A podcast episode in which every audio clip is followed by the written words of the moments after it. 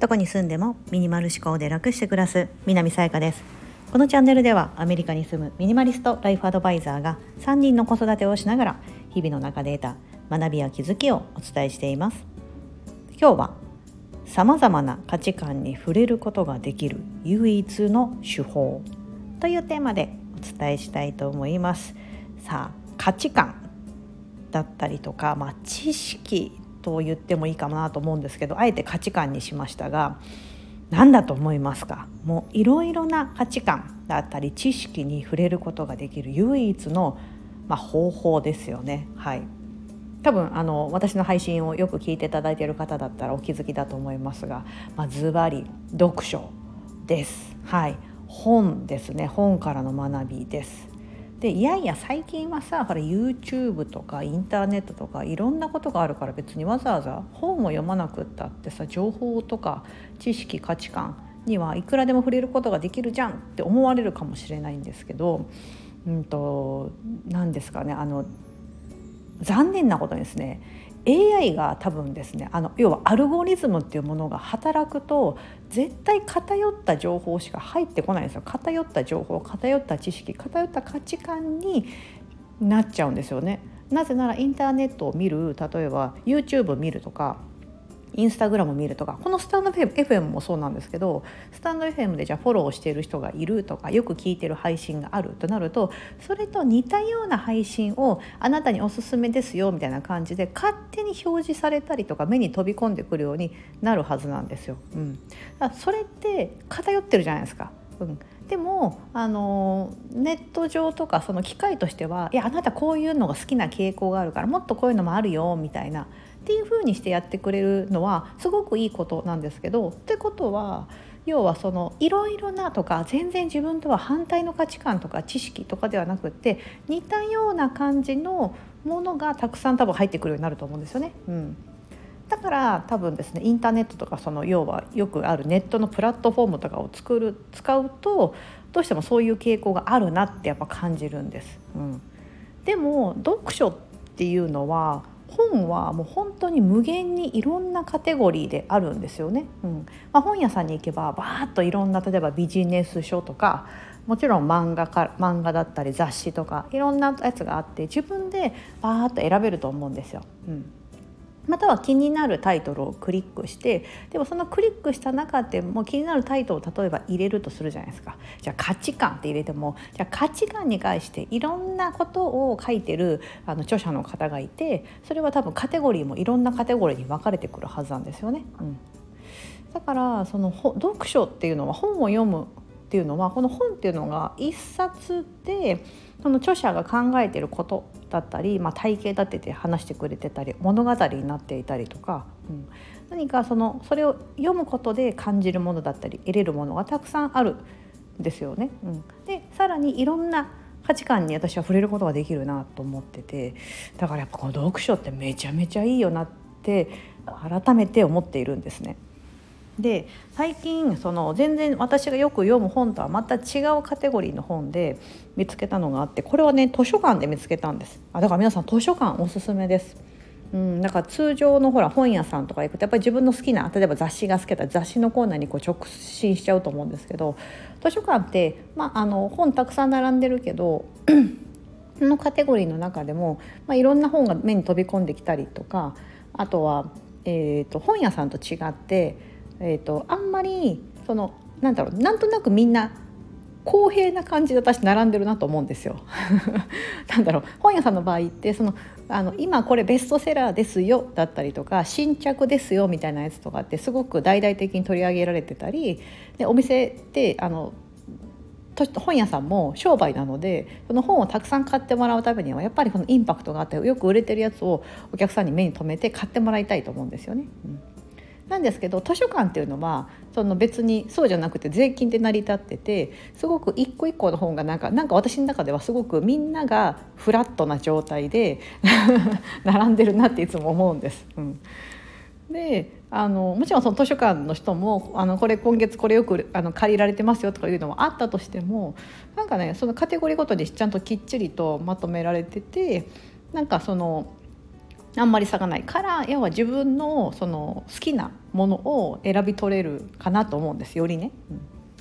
でそこで見つけたのが13歳からの地政学。読んだことある方もいらっしゃるかもしれないんですけど13歳からのシリーズですねこれ。なんか見ると13歳からの対話術とか対話対話なんとか、うん、対話のことだったりとかなんかこの13歳シリーズっていうのがあるみたいで13歳っていうとちょうど、ま、小学校を卒業して中学生になったぐらいの年頃だと思うんですよね。うん、でこの13歳からの地政学ってあの これ物語なんですよ。うん、なんかそのノウハウ本とかそういうことじゃなくって、まあ、架空のお話なんですけどもこの中に書かれていることはえーと、地球をこう地球儀で考えてみた時に世界がどういうふうな今今この世界が何に起こってるのかそれはなぜ起きてるのかとかを地政学っていうのはあのそのそれぞれの国の置かれてる場所だったりこの,、えーとそのあれですよね。あの海の大きさとかその国がそこにあることによって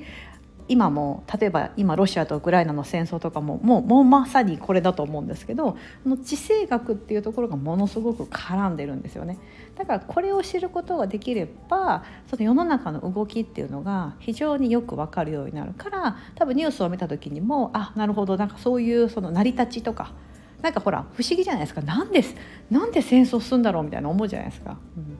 なんですけどこれ読むとすごい納得するというかああなるほどみたいな、あのまあ怒るべくして怒る怒ってることみたいな感じにあの捉えることができてあもちろんだからだからこそいいってわけじゃなくってだからこそこう解決しなければいけない問題なんですけどもあのやっぱりそういう人と人との価値観って違うんだな。国が違えば価値観も違う言葉も違うとか。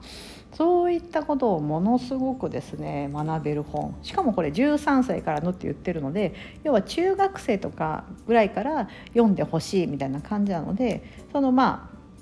ああんまり難しい言葉書いてないんですよね。うん。で中身はあのある町のアンティークショップにの店主であるあの通称海賊と呼ばれるですね目に眼帯をしたあのおじいさんみたいな人がいるんですよね。おじさんかおじいさんかと年齢不詳なんですけど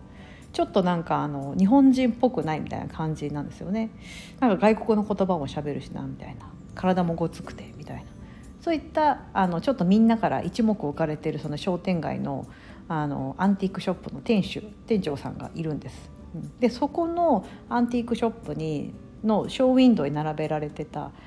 地球儀ディプロマットってそこで呼ばれてるんですけどそのでも今の地球儀と違ってすごい古い地球儀すごい年季の入った、うん、それをある高校生の男の子が見つけて欲しいなとなってその高校生の男の子の妹ちゃんと一緒にそのアンティークショップに入った時にからまあ物語が始まってそのディプあの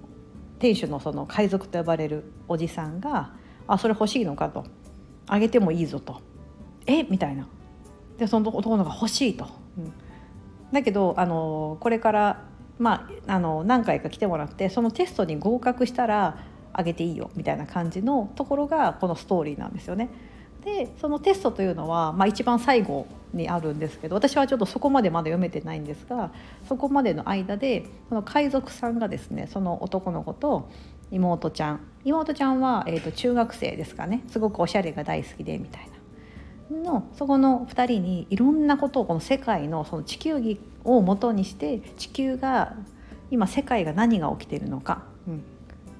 でいうことをずっとすごい教えてくれるんですよね。その内容が書かれてあるのでそれも私たちも一緒に学ぶことができるみたいな。うんこれはすごくあのいい本だなっていうふうに思います。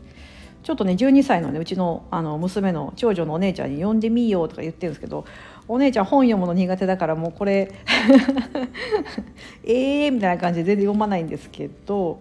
でもね大人が読むとものすごく面白いなと思います。うん、なんかある程度学生の時に歴史とか私とか私とか全然勉強しなかったんでそんな全然覚えてないんですけどあの今となってはああだそうだなみたいな感じで分かるとか私があの以前住んでたシンガポールのことに関しても書かれてあったり、まあ、シンガポールは新しい国でかつ成功してる国なんですよね。うん、でもあの昔からある国例えばアフリカとかね、あのなぜいつまでもずっと貧しい国なのかみたいなその理由とかもあの明確に書かれてあってああそっかなるほどみたいな、うん、すごく難しい問題なんですよね。うんで今起きてる戦争とかもいやもうやめたらいいじゃんって簡単に思うんですけどなかなかやっぱそうはいかないっていうのはやっぱ昔からのその歴史もありますし人々の考え方だったりとか、うん、今その国が置かれてるその場所ですよね国の位置とかも深く深く関わっていると、うんまあ、世の中はすごくあのいろんなことが複雑に絡み合ってるんですけどやっぱり知るっていうことは大事だなと。思うんですよね。うん、そうやって知識を知る。で誰いろんな人の価値観を知る、うん、というのはこういったなんか本から学べるんだなと。うん。だってあの普段なんだろうなこれ13歳の地政学ってやつがじゃあネットで私の方に15頃に情報来るかって多分流れてこないんですよね。うん、まず13歳シリーズをあの知らなかったっていうのもありまして私そもそも中学生じゃないしとか。ね。なんかそういうふうなことがあると自分の中ではなかったんですけどこれを借りて本であの図書館で借りて家で持ってるとお友達のママが来た時にですね「うわそれどこで手に入れたの？これめっちゃあの欲しかった本なんだけど」みたいな感じで「いや図書館にねあったんだよ」っつったら「わあすごい」みたいな感じで、うん、なんかちょっと貸してみたいな感じ図書館の本だったんで、うん、1週間ちょっとあの 見てもらって「いやこれ面白いわ」みたいな感じでそうそういうなんか読書好きのママさんとかね。私もそれをあの聞いてあそうなんだみたいな。初め私これ読む気なかったんですよね。実は。読む気なかった。今熱く語ってますけど初め読む気なかったんですけどその私のお友達のママさんがそうやって「これめっちゃ面白かったよ」とか「これめっちゃ読みたかった本」って言われた時に「あそうなんだ。じゃあちょっと読んでみようかな」みたいな。そう。っていうふうにして読んでうわこれめっちゃ面白いってなったんですよね。うん。いやーなんかねそういう風にしてねこう日々あのこれ残念ながらこのこれはあオーディブルでも読めますし Kindle Unlimited でもあるんですけど、まあ、残念ながら無料対象作品ではないんですがすごく読む価値があるなっていうのとやっぱり内容も非常に濃いのであの何回も読み返したくなるなというふうに思います、うん、パーッと読んだだけではちょっと内容があれなんかこの部分もしじゃあこれを説明しようと思った時に難しいなと思ったりしてねこれをじゃあ次が次自分がこの内容を子どもたちに教えてあげれるかって言ったらうーんってなるので